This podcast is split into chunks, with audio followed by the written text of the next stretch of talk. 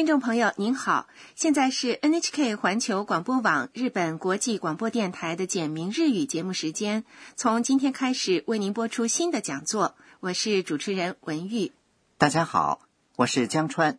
在今后的一年里，让我们一起开心的学习日语和日本文化吧。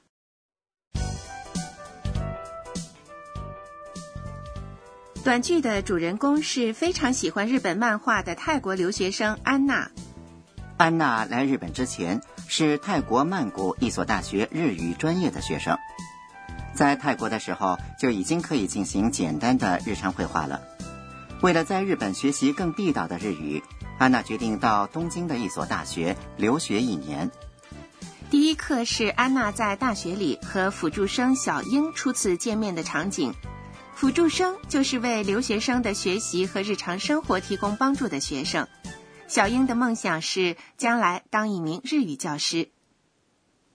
好，下面我们就来听第一课的绘画，重点语句是：私はアンナです。我是安娜。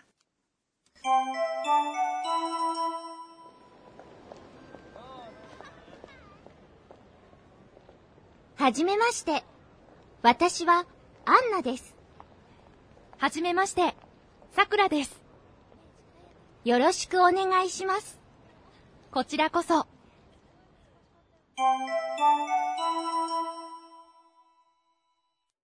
我来讲解一下。安娜说はじめまして。：“初次见面，这是对初次见面的人说的寒暄语。如果有人对你说，はじめまして。那么你可以回答说はじめまして。 私はアンナです。：“我是安娜。”这是今天的重点语句，私是我，は是表示主题的助词。主题是什么呢？主题就是谈话的主要内容。主题有时候是主语，有时候并不是主语。在这句话里，瓦达西我既是主题也是主语，アンナ 是安娜，です。是表示判断的“是”的意思。如果想说名词 A 是名词 B，例如我是安娜，那就可以说 A は B です。也就是说，把 this 放在名词 B 的后面，名词 B 加上 this 构成谓语。如果我来做自我介绍的话，就可以说“ はじめまして、私は江川です”，对吗？对，请大家也来练习一下用自己的名字做自我介绍。接下来，小英回答说はじめまして。さくらです。：“大家一定都听明白了吧？这句话的意思是初次见面，我是小英。哎，等一下，为什么小英说 “sakura des”，没有在前面加上“ 私は”，说“私は sakura des” 呢？其实，在日语里，如果主题或是主语在前后文当中是很明确的话，经常会被省略。在这个句子里，即便不说瓦达西瓦，大家也知道说话人是 sakura，所以呢，不说瓦达西瓦反而会显得更自然。在不必要的情况下，接二连三地说瓦达西瓦，会给人以过于强调自己的印象。日本人不喜欢这样。真的吗？那看来还得注意，不能用太多的“私は”。接下来，安娜说。よろしくお願いします。よろしくお願いします。是自我介绍时经常说的一句话，意思是让我们今后保持良好的关系。除此以外，在有事相求于对方的时候，最后也会附上这句话。这个说法很方便， 确实很常用。好，下面请大家跟着录音一起来练习发音。这次念的速度比较慢。よろしくお願いします。接下来，小英是这样回答的：こちらこそ。こちらこそ。是我也如何如何的意思，在这里就是我也要请你多关照的意思。 看来小英一定会成为安娜可以依赖的学姐。好，下面请再听一遍第一课的绘画。今天的重点语句是私はアンナです。 “我是安娜”。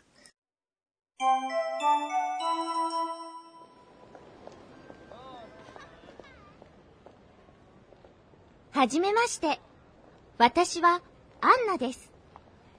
はじめまして。さくらです。よろしくお願いします。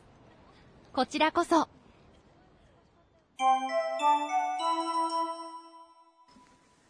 下面是导师点睛环节，有请负责本节目监修的德勇阿卡内老师为大家介绍学习要点。德勇老师拥有二十多年的日语教学经验。今天我们请德勇老师来介绍一下日语的文字。 私が教えましょう。德勇老师说，日语里有三种文字，分别有不同的作用。我是安娜，私はアンナです。这句话用日语写的话，名词的我私要用汉字来书写，表示语法功能的哇和 this 这部分用平假名， 动词及形容词用汉字和平假名来表示，像安娜、安娜这样的原本是外语的单词，用片假名来书写。平假名和片假名一个音节就是一个文字。日语的母音有五个，也就是あいうえお。子音有九个。在日语里， 有时是一个母音单独构成一个音节，有时是由母音与子音组合构成一个音节。除此以外，还有嗯这个音节。请大家参照教材或者节目的网页练习写一下自己的名字。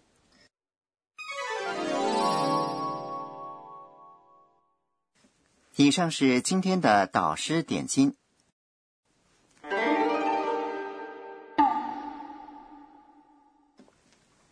下面是身临其境环节。诶，江川，你知道什么是 onomatope 吗？嗯，像公鸡叫声“哦哦哦”这样的是这一类的词吧？对，在日语里呢，鸡叫的声音是コケコッコ onomatope，是拟声拟态词的总称。日语被认为是拟声拟态词尤其丰富的语言。漫画里也经常出现。是的， 所以呢，在这个节目中，我们将为大家介绍各种各样的拟声拟态词。今天要介绍的是这个。这个声音，你知道在日语里它是用来形容什么的吗？这好像是大鼓的声音。对，是日本的打击乐器鼓的声音。这个声音用日语来说呢，就是这样的。ポン原来如此。ポン 这个词有各种各样的用法，比如我轻轻的敲一下你的肩膀，这个声音呢，也可以用“嘣”来形容。另外，它还可以用来表示爆米花爆开的声音。真有意思，让我们不断的积累，活学活用吧。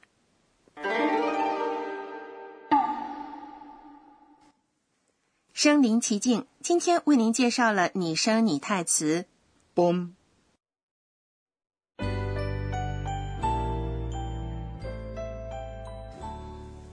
最后是安娜回想今天一天的安娜的自言自语环节。安娜今天有什么感想呢？えーっと、今日は、寒暄的时候，大家都是鞠躬行礼，听说很少握手的，这一点倒是和泰国挺像的。听众朋友，今天开播的新版简明日语节目，您觉得怎么样？ 今天的重点语句是私はアンナです。 “我是安娜”。欢迎您下次继续收听。